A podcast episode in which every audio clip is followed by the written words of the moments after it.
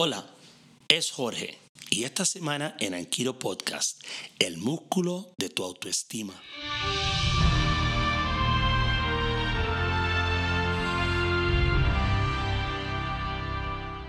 La semana pasada dediqué varios eh, días de mi blog para hablar del tema de la autoestima y varias personas me dijeron, Jorge, ¿por qué no haces una versión audio para poder profundizar un poquito más en este tema? También hicimos una versión en nuestro canal de YouTube que también lo puedes buscar bajo Jorge Meléndez. Pero hoy vamos a hablar sobre la autoestima y vamos a hacerlo de una versión audio para profundizar en ella. Mira, el tema de la autoestima siempre es muy provocativo. ¿Por qué? Porque siempre estamos buscando o siempre hay un debate sobre qué es autoestima. Si tú le preguntas a un psicólogo, te va a decir de una manera. Si le preguntas a una persona, te va a responder de otra. Si lees un libro, puedes encontrar diferentes significados. Y en este momento probablemente lo más importante no es qué piensan los demás, sino qué piensas tú que es autoestima. Y sería bien importante. Cuando a ti te preguntan qué es autoestima, ¿Qué piensas? ¿Qué crees que es autoestima? Porque lamentablemente muchas veces, por lo que yo por lo menos en mi experiencia como coach y consultor, cuando le echo esa pregunta a la gente, muchas veces la gente lo asocia con su experiencia de vida o con las cosas que tiene o los símbolos sociales. Hay personas que dicen, no, yo tengo trabajo, tengo pareja, gano buen dinero, tengo un buen coche, tengo una casa, mis hijos están saludables, mi autoestima está bien. Hay gente que a veces cuando están pasando un mal momento dice, no, mi autoestima está por el piso. Eh, mi relación de pareja está mal, no gano buen dinero, estoy sin trabajo, no tengo el coche. Y lo que oigo de la boca de la gente típicamente son cosas externas, símbolos sociales, estatus económico, estatus social. Y constantemente la gente está mirando eso.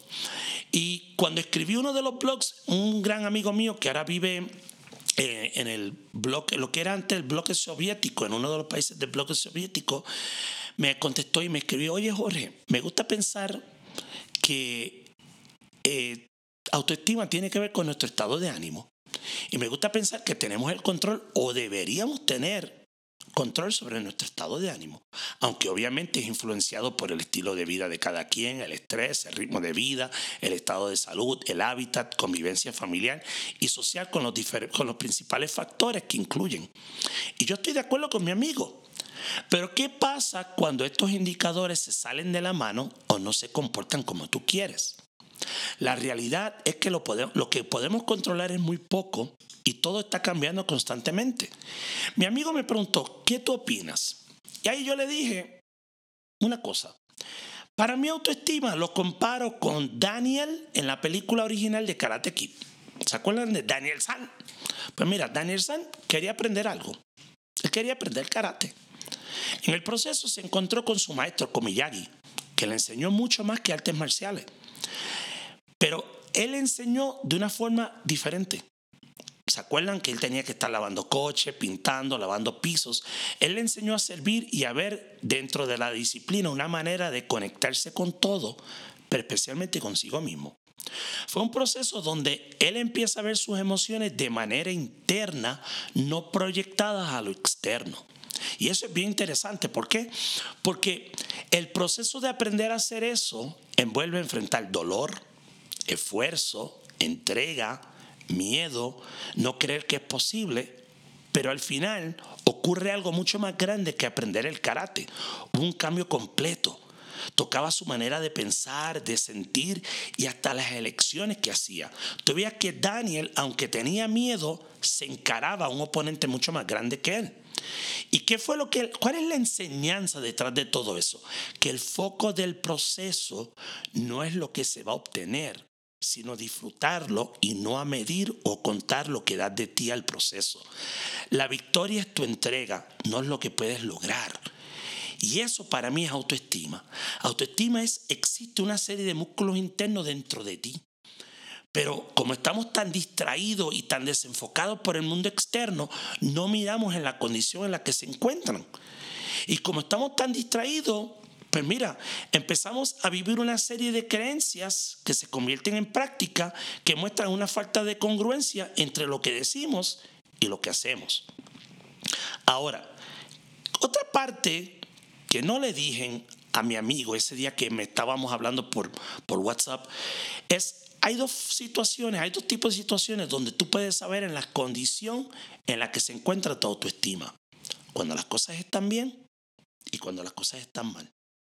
Cuando las cosas andan bien, típicamente, si tu autoestima está saludable, tú vas a notar que eres una persona abierta, humilde, reconoces a otros, das de ti a otros, sigues creciendo. ¿Por qué? Porque te das cuenta que si mi autoestima es saludable, yo no estoy buscando cómo quedarme en ese espacio cómodo. Estoy buscando cómo seguir creciendo, cómo seguir aprendiendo, cómo seguir expandiendo. Porque si no lo hago, es todo lo contrario. Es como si hubiese ido al gym durante un año porque lograste el cuerpo que deseaba, pero en ese momento abandonaste. Así que a veces cuando mejor estás, si tu autoestima está saludable, no es por lo que obtienes, es porque quieres seguir practicando lo que desarrollaste para lograrlo. Y ahí le reconozco que tengo que seguir aprendiendo en ese aspecto, porque a veces puedo ser un hipócrita, porque cuando mejor estoy es cuando a veces me conformo y me he detenido en mi vida. Y ahí es donde empiezan a ocurrir problemas en mi vida. Así que a veces es bien fácil decir las cosas y no ponerlas en práctica. Y ahí me doy cuenta que tengo mucho que seguir aprendiendo. Ahora, les voy a compartir un ejemplo personal cuando las cosas andan mal. En los últimos 15 años, por lo menos he tenido tres momentos de grandes desafío económico donde me he visto al punto de casi declararme en bancarrota una vez. ¿Cuál ha sido, qué ha sido diferente cada vez? Pues mira, el trabajo de crecimiento personal, emocional y espiritual que he hecho a lo largo de mi vida y la manera en que lo aplico en cada proceso. La primera vez yo tenía todos los conocimientos en mi cabeza, pero no los aplicaba. Era como si no supiera nada, como dice el proverbio chino, saber y no actuar en no saber. La segunda vez estaba más claro y pude tomar algunas acciones a tiempo. Ahora, esta última vez fue muy diferente. Pude ver cómo todo vive dentro de mí, pude observarme, no entrar en reacción, en pánico, en desesperación y poder seguir enfocado y centrado en mis objetivos y no ponerle toda mi energía a esa situación. Porque otras veces me desgastaba, me desaforaba, estaba totalmente aniquilado. Esta vez no. Hay un libro que todo el mundo merece leer y debe tenerlo al lado de la cabecera de su cama. Se llama Como piensa el hombre. En inglés se llama As a Man Thinketh de James Allen donde hay un pasaje de ese libro donde él habla del fracaso, pero en realidad está hablando de la autoestima y nos dice, si el hombre fracasa una y otra vez para conseguir su propósito, como necesariamente debe ser hasta que la debilidad sea superada, la fuerza de carácter adquirida será la medida de su verdadero éxito y esto formará un nuevo punto de partida para futuros logros y triunfo. ¿Qué palabra más? Profundas y espectaculares de ese libro. Es un libro que todo el mundo merece tener. Ahora, ¿qué tú puedes hacer para fortalecer tu músculo de la autoestima? Número uno, leer libros de crecimiento personal, pero aplicar lo leído hasta que se convierte en una disciplina.